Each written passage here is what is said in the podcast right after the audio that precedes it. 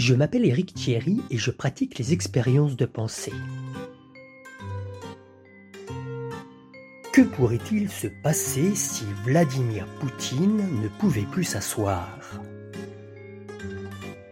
Et si les piles électriques du commerce ne se déchargeaient plus et duraient indéfiniment? Et si l'immoralité devenait une maladie avec des symptômes vraiment gênants? Il arriverait quoi? Ensemble, chaque mois, nous allons imaginer la suite logique de tels événements à condition qu'elle soit amusante et un peu fantastique. Hier, nous avons fait connaissance avec la chance à volonté de Louise. Voyons aujourd'hui ce qu'il se passe quand certains n'y croient pas ou y croient trop. Si vous êtes comme moi et que la logique et la fantaisie ne vous font pas peur, alors vous êtes au bon endroit. Vous êtes à l'expérience de pensée.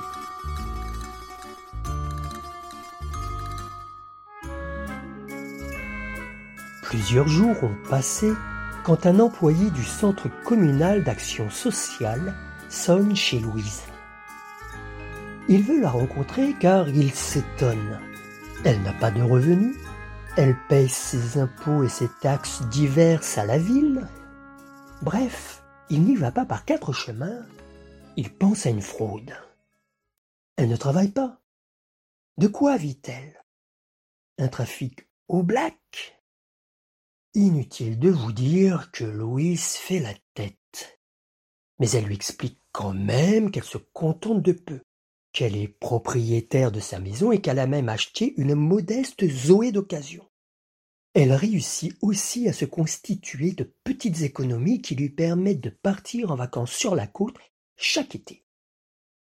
Mais pour l'employé du CCAS, dubitatif, ça ne répond pas à ces questions.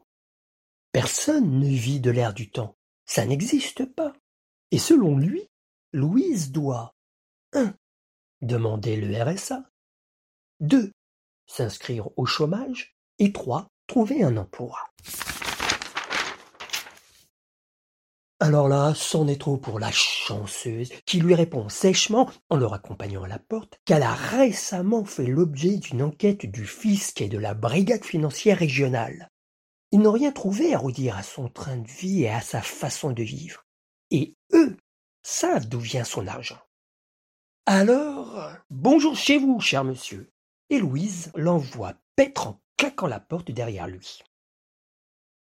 À mon avis, tout le monde devrait être comme Louise, payé à ne rien faire. Remarquez que c'est déjà le cas de certaines épouses de grands élus nationaux. Dans leur cas, ça s'appelle de l'abus de bien social, mais dans celui de Louise, ce serait plutôt une sorte de revenu universel. Ici, on pourrait dire que, d'une certaine façon, c'est la chance, et, à contre-cœur me semble-t-il, la française des jeux, qui lui verse son revenu universel. Et peut-être bien que tout le monde devrait bénéficier d'une telle chance. Bon, dans le cadre de notre expérience de pensée, on peut raisonnablement imaginer que, quand on peut gagner à l'euro million à volonté sans tricher, le plus prudent est de taire sa bonne fortune.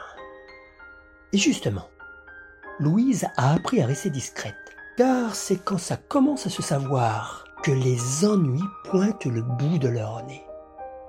Et le fils ou le CCAS à côté, ce n'est rien, croyez-moi.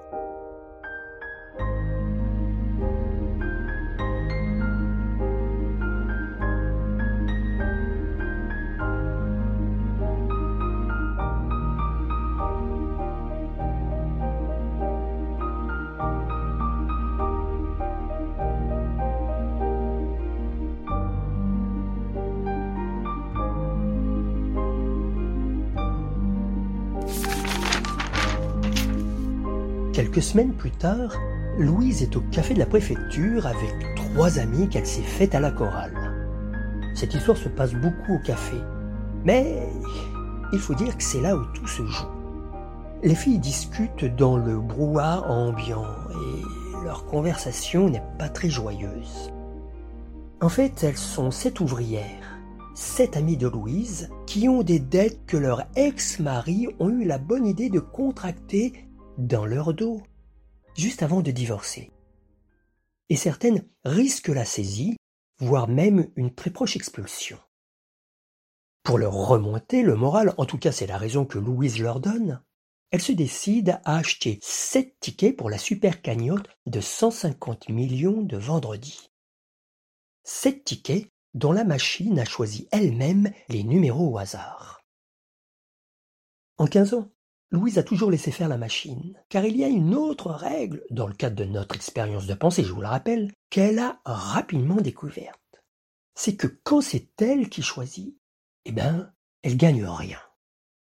En revenant à la table de ses amis, Louise les prévient. Personne ne gagnera la super cagnotte, hein, les filles, mais uniquement de quoi rembourser vos dettes. J'en suis sûr, ça va tout arranger. Les amis qui ne connaissent pas Louise comme nous la connaissons sourient poliment, mais le cœur n'y est pas. C'est à ce moment qu'un client du bistrot interrompt poliment la conversation et demande à Louise de lui donner du feu, ce qu'elle fait bien volontiers. Et l'homme part fumer dehors en terrasse. Ce n'est que quelques minutes plus tard que les filles se rendent compte qu'il a barboté les quatre tickets des absentes qui traînaient sur la table. Et l'homme a disparu. Il n'est plus devant le café. Pour Louise, ce n'est pas grave. Elle va en racheter quatre autres, c'est tout. Mais ce qu'elle ne leur dit pas, en retournant voir le buraliste, c'est que les tickets que l'indélicat leur a subtilisés ne sont plus gagnants. Elle ne sait pas comment ça marche, mais elle sait que c'est comme ça. Pour alléger, si c'est possible, un peu l'atmosphère en revenant à la table, Louise fait remarquer à ses amis que la machine a fait en sorte que les tickets et des numéros en commun. Les trois amis vérifient sur les leurs et constatent que c'est exact. Louise le sait, il en a toujours été ainsi. C'est comme si la chance magouillait dans son coin pour la favoriser, elle et uniquement elle.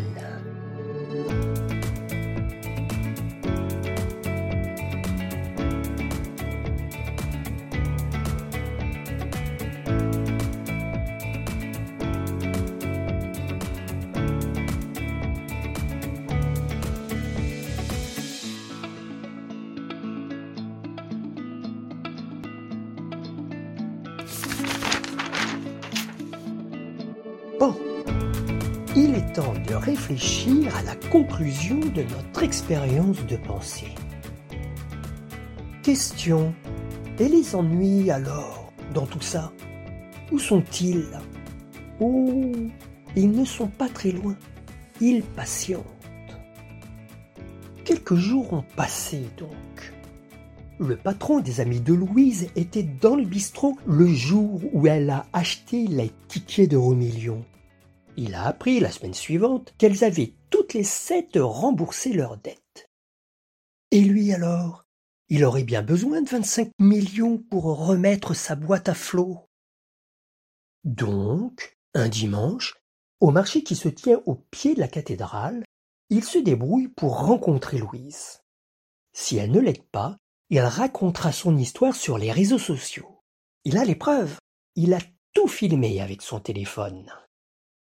Entre le marchand bio et le rôtisseur, dans le vacarme des chalands, du poissonnier et du vendeur de crêpes, Louise accepte.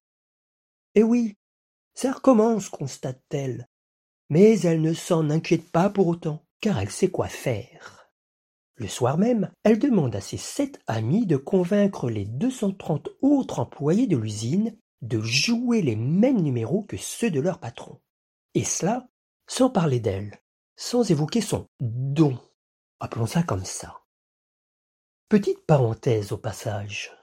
On peut être dans la situation de Louise et réussir quand même à se faire des amis qui ne cherchent pas à tirer profit de votre bonne fortune. La véritable chance est peut-être là.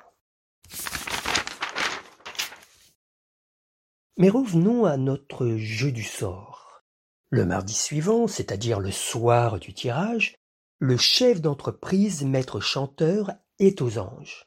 Il va pouvoir investir hmm, après un petit dégraissage. Et puis, il se demande pourquoi se contenter de 25 millions. C'est vrai ça, puisqu'il semblerait qu'il ait trouvé sa poule aux œufs d'or. Seulement voilà, le lendemain, il apprend que non seulement il ne va toucher que 105 000 euros, mais que ses employés, qui ont touché le reste des 25 millions, parlent de lui racheter sa boîte. En fait, et c'est bien normal, chacun dépensera finalement ses gains comme il ou elle l'entend. Certains patrons n'aiment pas perdre, surtout au profit d'ouvrières, et celui-ci fait partie du lot. Il décide donc de se venger. Un soir, alors qu'elle est à la chorale, il met le feu à la maison de Louise. Mais au passage, il se brûle gravement et perd son téléphone dans les flammes. Quelques heures plus tard, entouré de ses amis, constatant les dégâts, Louise n'est pas triste, mais philosophe. Elle sait d'expérience qu'à la longue, ça finit toujours comme ça. Ce n'est pas grave. Vous savez ce qu'elle va faire? Elle va jouer à l'euro million et la chance va l'autoriser à gagner environ 500 000 euros pour refaire sa vie ailleurs, dans une autre ville. Et pourquoi pas aller s'acheter une maison en Irlande, le pays de Jack O'Lanterne, du trèfle et des petits lutins chanceux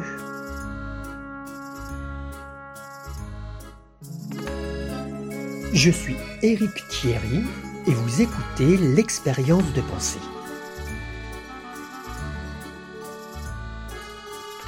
L'épisode que vous venez de suivre s'appelle Jackpot à coup sûr.